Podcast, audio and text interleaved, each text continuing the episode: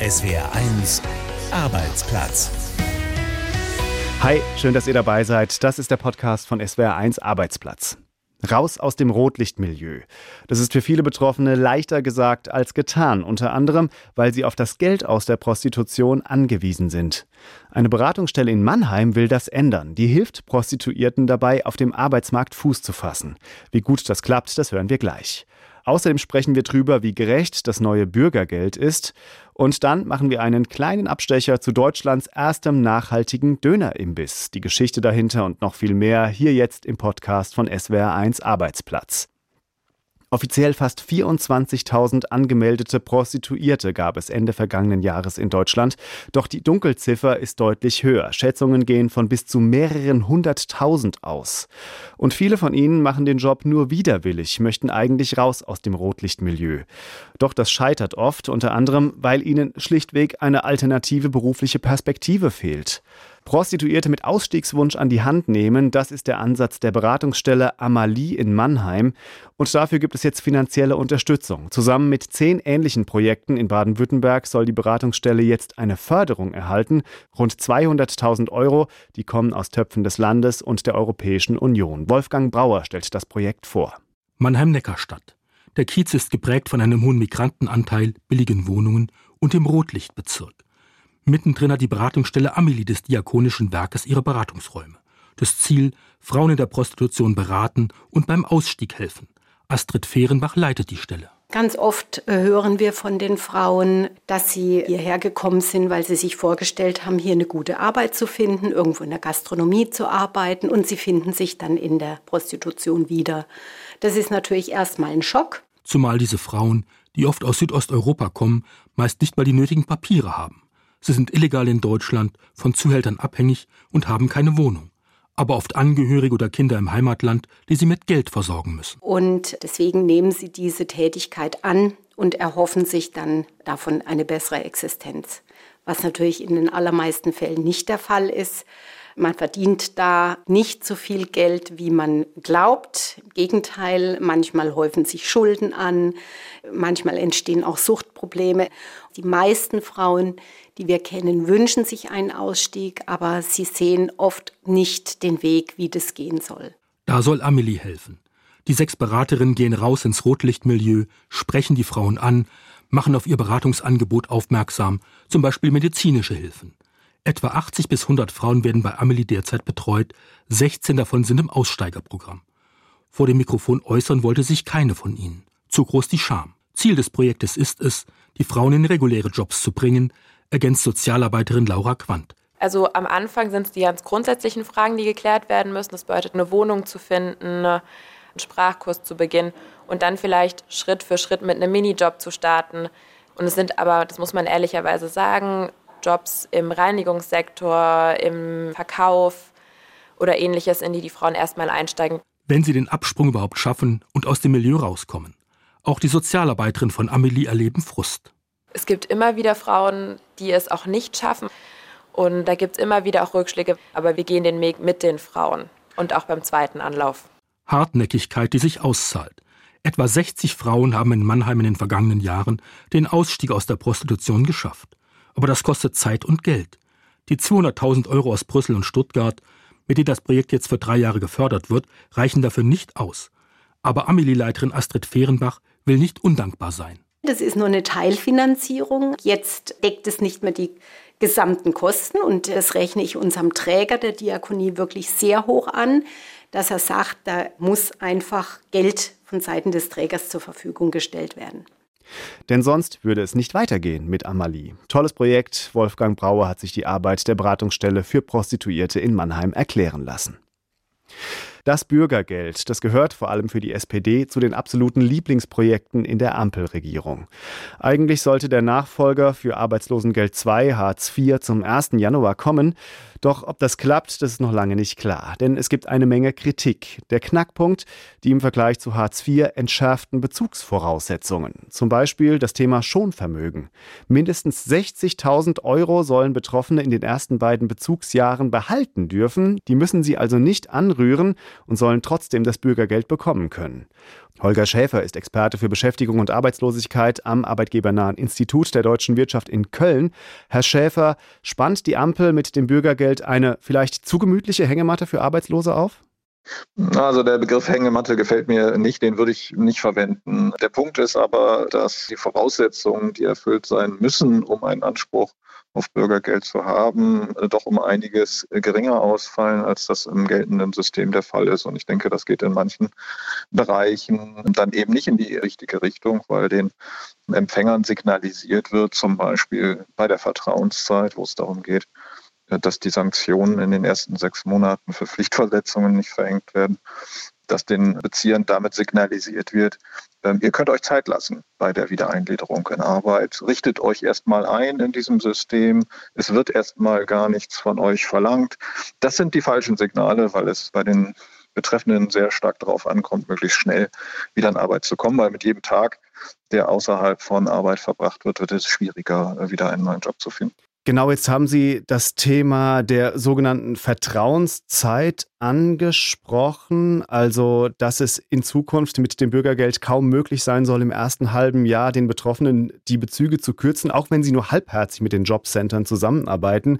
Aber gibt das denn nicht eigentlich genau die Sicherheit, die es braucht, um mit freiem Kopf einen neuen Job zu suchen? Ähm, also wenn man mit freiem Kopf einen neuen Job äh, suchen will, dann muss es in der Tat auch klar sein, dass so etwas von einem erwartet wird. Also diejenigen, die neu in das System kommen, denen muss schon klar gemacht werden, dass sie ein, eine Aufgabe haben, nämlich sich um eine Arbeit zu bemühen und künftig eben ohne die Leistung auskommen zu können. Und ähm, das kann man schlecht machen oder die, die Möglichkeiten der Jobcenter-Mitarbeiter, das, das ganz klar und deutlich zu machen, die sind jetzt schlechter geworden, weil sie Pflichtverletzungen eben nicht mehr einfordern können. Nach wie vor können sie zwar durchaus Terminversäumnisse sanktionieren, die Möglichkeit bleibt. Gleichwohl die Pflichtverletzungen, das sind also eher schwerwiegendere Dinge, wie die Weigerung eben eine Maßnahme der Arbeitsagentur anzutreten oder auch die Weigerung einer angebotenen Arbeit anzunehmen.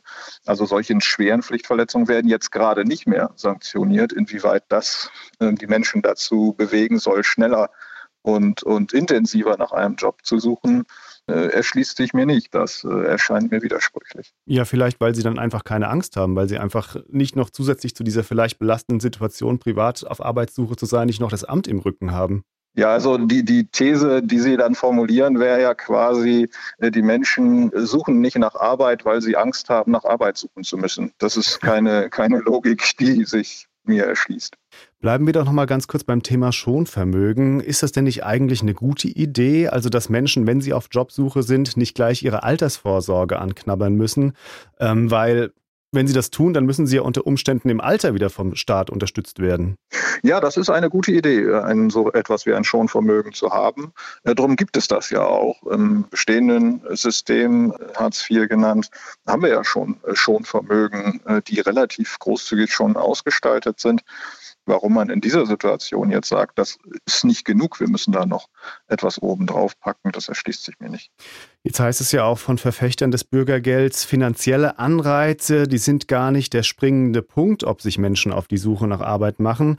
Es gibt ja schon heute oder es gäbe ja schon heute viele Hartz-IV-Bezieherinnen und Bezieher, die arbeiten gehen, obwohl sie auf die Art und Weise gar nicht viel mehr rausbekommen als durch die Sozialleistung. Ja, die Frage, ob sich Arbeit lohnt oder nicht, ist halt zum einen sehr individuell und zum anderen auch sehr vielschichtig. Also da spielt natürlich der finanzielle Anreiz schon für viele eine gewichtige Rolle, gar keine Frage. Aber darüber hinaus gibt es natürlich auch noch weitere Einflussfaktoren. Also Arbeit bietet ja auch soziale Kontakte zum Beispiel oder gibt äh, Sinn und Struktur im Leben. Also da gibt es sicherlich für viele auch eine intrinsische Motivation, arbeiten zu gehen, auch ohne finanzielle zusätzliche Anreize. Aber ich glaube, da muss man realistisch sein. Die meisten Menschen gehen eben Arbeit, um damit Geld zu verdienen. Wie müsste denn das Bürgergeld für Sie persönlich gestrickt sein, dass das für Sie gerecht ist? Ja, meines Erachtens gibt es nicht so viele Reformerfordernisse am bestehenden System. Das kann man im Wesentlichen äh, durchaus so lassen. Es gibt ein paar gute Ansätze im Bürgergeld, die man durchaus übernehmen kann. Das äh, betrifft etwa die, die Maßnahmen zur, zur Entlastung von Bürokratie für die Jobcenter oder auch die Stärkung der Weiterbildung. Natürlich auch die Erhöhung des Regelsatzes mit der Anpassung an die Preisentwicklung. Auch das muss natürlich sein. Das sind schon Dinge, die, die gut sind. Gleichwohl ähm, die Dinge, wo es darum geht, eine gewisse Priorität darauf zu legen, dass die Menschen schnell wieder in Arbeit kommen und auf eigenen Füßen stehen können. Diese Maßnahmen sind im Bürgergeld meines Erachtens eher schlecht gemacht und ähm, sollten deshalb unterbleiben. Die Union hat ja im Bundesrat Widerstand gegen die Ampelpläne angekündigt. Äh, wenn Sie mal eine Prognose wagen wollen, glauben Sie, das wird was mit dem 1. Januar? Ja, das wird wohl davon abhängen, letztendlich, inwieweit die Regierung bereit ist, auf die Änderungswünsche der Union oder der Länder einzugehen. Im Grunde genommen gibt es keine grundlegende Erfordernis, am 1. Januar zu starten. Die Erhöhung der Regelsätze könnte man halt auch außerhalb des Bürgergeldgesetzes äh, organisieren, sodass das auf jeden Fall gewährleistet wäre. Ansonsten muss sich die Regierung das halt dann überlegen, wie wichtig ihnen der Start im 1. Januar ist und wie weit sie bereit sind, dafür Kompromisse einzugehen. Also gut möglich, dass sich noch was ändert an den Plänen für das Bürgergeld, vor allem wenn die Regierung an ihrem geplanten Startzeitpunkt festhalten will. Die Einschätzung war das von Holger Schäfer vom Institut der deutschen Wirtschaft. Ja, war das alles nur Taktik oder hat er am Ende wirklich kalte Füße bekommen? Monatelang hat Elon Musk den Anschein gemacht, als wolle er Twitter dann doch nicht kaufen, nachdem er im April ja quasi schon die Verträge unterzeichnet hat. Wie auch immer, jetzt steht der Tesla-Milliardär ganz alleine auf der Kommandobrücke bei Twitter und hat direkt mal die halbe Mannschaft gefeuert. Dafür gibt's Applaus von Christoph Azone in seinem satirischen Brief der Woche. Lieber Elon Musk, ich schreibe Ihnen einen Brief, damit Sie sich freuen. Jetzt gehört Ihnen Twitter also doch. Elon Musk hat einen Vogel, eine blaue Riesenmeise. The bird is freed, haben Sie getwittert. Der Vogel ist befreit und was macht so ein freier Vogel? Er kackt uns auf die Köpfe. Ich dachte eigentlich, Sie sind Geschäftsmann, aber mehr als 40 Milliarden für ein Unternehmen ausgeben, das praktisch kein Geld abwirft? Das muss Liebe sein. Sie wissen, was das ist, oder? Liebe ist das Gefühl, das Sie so intensiv für sich selbst empfinden. 40 Milliarden Dollar, eine 4 mit 10 Nullen. Wie wollen Sie so viele Nullen wieder reinkriegen? Ganz einfach, indem Sie deren Konten entsperren. Trump zum Beispiel. Früher haben sie die Qualitätsstandards bei Twitter bemängelt, dann den ganzen Laden gekauft, um im nächsten Schritt alle zu feuern, die den letzten Rest Qualität aufrechterhalten haben. Genial. Das muss genial sein, denn sonst würde ich es ja vielleicht verstehen. Und apropos Qualitätssicherung, das blaue Häkchen, das bisher verlässlich verifizierte, dass hinter einem prominenten Account auch wirklich eben diese Person steckt und kein Schwindler, soll jetzt Geld kosten. Zunächst war von 20 Dollar monatlich die Rede, jetzt nur noch von 8. Ja, ist denn schon Blue Friday bei Twitter? Und gibt's Mengenrabatt, wenn man mehrere Häkchen will? Ja, der Ausverkauf hat begonnen, alles muss raus und wirklich viele Nutzer verlassen Twitter freiwillig und gehen zum Konkurrenten Mastodon, obwohl das weniger nach einem Nachrichtendienst klingt als vielmehr nach einer Magen-Darm-Krankheit. Und rund die Hälfte ihrer Mitarbeiter entlassen sie, lieber Elon Musk, setzen sie sozusagen frei. Und was freie Vögelchen machen, das haben wir ja schon besprochen. Setzen Sie vorsichtshalber einen Hut auf. Es grüßt Sie herzlich, Ihr Fan Christoph Azzone. SWR 1 Arbeitsplatz. Frag den Arbeitsrechtler. Genau, jetzt geht es hier wieder um die Frage, was ist rechtens am Arbeitsplatz? Und wir starten mit einer Mail von Paul aus Stuttgart. Der hat einen projektabhängigen, also befristeten Arbeitsvertrag, der bald ausläuft. Und er muss sich bald nach einer Anschlussbeschäftigung umschauen. Und jetzt fragt er sich, ich zitiere, muss mich mein Arbeitgeber für Bewerbungsgespräche bezahlt freistellen oder muss ich dafür Urlaub nehmen? Klare Frage von Paul aus Stuttgart und hier kommt die Antwort von unserem Experten Michael Felser. Das Gesetz sieht vor, dass äh, man für Bewerbungsgespräche freigestellt wird, das heißt Freizeit zur Stellensuche in 629 BGB wie viele Tage hängt immer davon ab, wie viel Bewerbung man hat, in welcher Branche, wie viele Bewerbungsgespräche man da üblicherweise braucht. Ähm, man muss also seinen Urlaub nicht dafür opfern, sondern man kriegt diese Zeiten ohne Anrechnung auf den Urlaubsanspruch. Wichtig ist aber auch noch, dass der Hörer natürlich nicht ohne Zustimmung des Arbeitgebers einfach sagen kann zu seinen Kollegen, also ich gehe jetzt mal, ich bin jetzt mal weg, ich habe ein Bewerbungsgespräch, sondern das muss er vorher ankündigen. Das ist natürlich immer ein bisschen schwierig, wenn man nicht möchte, dass der Arbeitgeber nicht weiß, äh, wohin man geht oder so, das muss man auch nicht sagen, aber Voraussetzung ist ja, dass eine Kündigung ist. Wenn man selber gekündigt hat, das ist vielleicht auch noch wichtig, dann bekommt man diese Freizeit zur Stellensuche. Voraussetzung ist also, dass man selber schon gekündigt hat. Also wenn schon offiziell ist, es geht nicht weiter im derzeitigen Job, dann bekommt man für die Bewerbungsgespräche frei. Die zweite Frage kommt heute von Gudrun aus Mainz. Die könnte in der kommenden Zeit in Vorruhestand gehen und hat eine Frage zur Vorlaufzeit für die Rente. Bei der Rentenversicherung muss man ja drei Monate vor Renteneintritt Bescheid geben. Bei ihrem Arbeitgeber hat Gudrun aber eine Kündigungsfrist von sechs Monaten. Und jetzt fragt sie sich, ob diese Kündigungsfrist ein halbes Jahr auch gilt, wenn sie in Vorruhestand gehen will. Ja, das ist leider so, dass man in Deutschland seine Rente beantragen muss und dann auch noch drei Monate Vorlauf hat.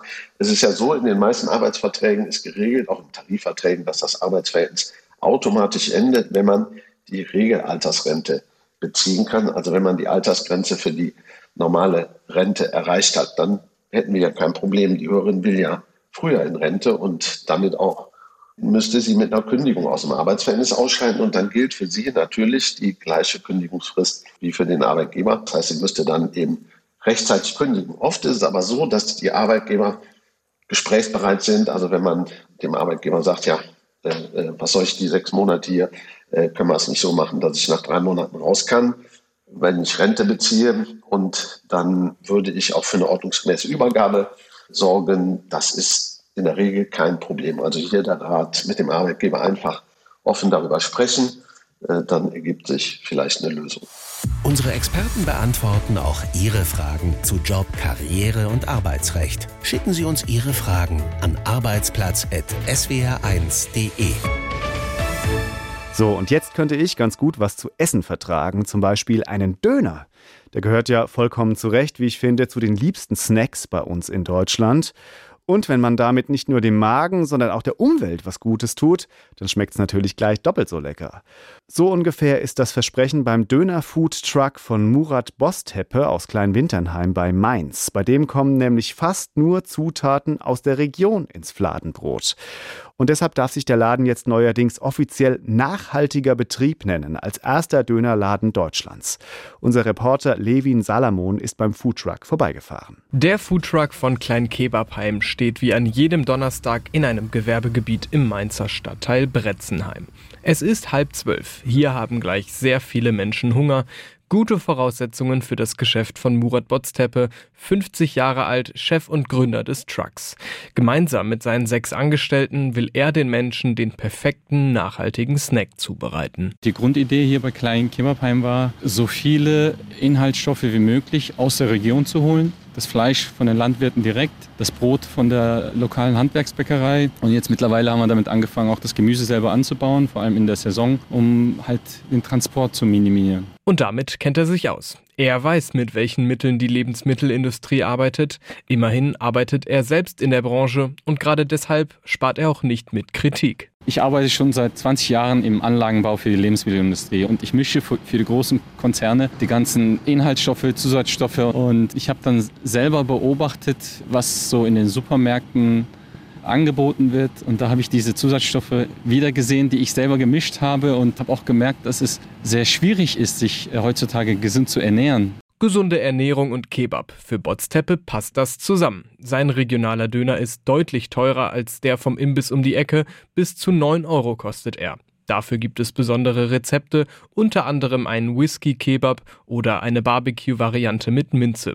Bei den Leuten in Bretzenheim kommt das an. Wahnsinnig leckeres, äh, edles Döner sozusagen. Wir gehen hier gerne hin. Also ist mir schon wichtig, auch besonders was äh, Fleischkonsum angeht, da halt eben eine gute Quelle nachweisen zu können. Gut, ist anders als so ein Standarddöner. Ähm, leckere Soßen, das Fleisch ist anders gewürzt, als man das so vom, vom Döner um die Ecke kennt. Inzwischen ist es Mittag und der Dönerspieß ist immer dünner geworden. Die Idee vom nachhaltigen Döner hat Botsteppe in den vergangenen zwei Jahren weiterentwickelt. Alufolie und Plastik sucht man bei Klein Kebabheim vergebens. Selbst der Bus wird mit Biomethan angetrieben. Für das Gesamtpaket gab es jetzt vom Institut für Qualitätsstandards die Auszeichnung Nachhaltiges Unternehmen. Als erster Kebab-Imbiss in ganz Deutschland. Botsteppe hofft, dass diese Auszeichnung Inspiration wird für andere. Mein Wunsch wäre natürlich, dass viele andere Gastronomen da mitmachen, weil äh, das, was ich festgestellt habe, die Bürger möchten wissen, was sie essen. Und je mehr man Transparenz in das Produkt bringt, je mehr man lokale Landwirte dadurch unterstützt, desto besser wird es von den Bürgern aufgenommen und desto mehr Unterstützung bekommt man. Ja, und dann springen vielleicht wirklich noch mehr Leute auf den Zug auf. Zertifiziert nachhaltiges Kebab gibt's bei Murat Bosteppes Food Truck aus Kleinwinternheim. Levin Salamon hat uns die Geschichte erzählt. Das war der Podcast von SWR1 Arbeitsplatz für diese Woche. Danke fürs Zuhören. Ich bin Michael Herr. Eins gehört gehört. SWR1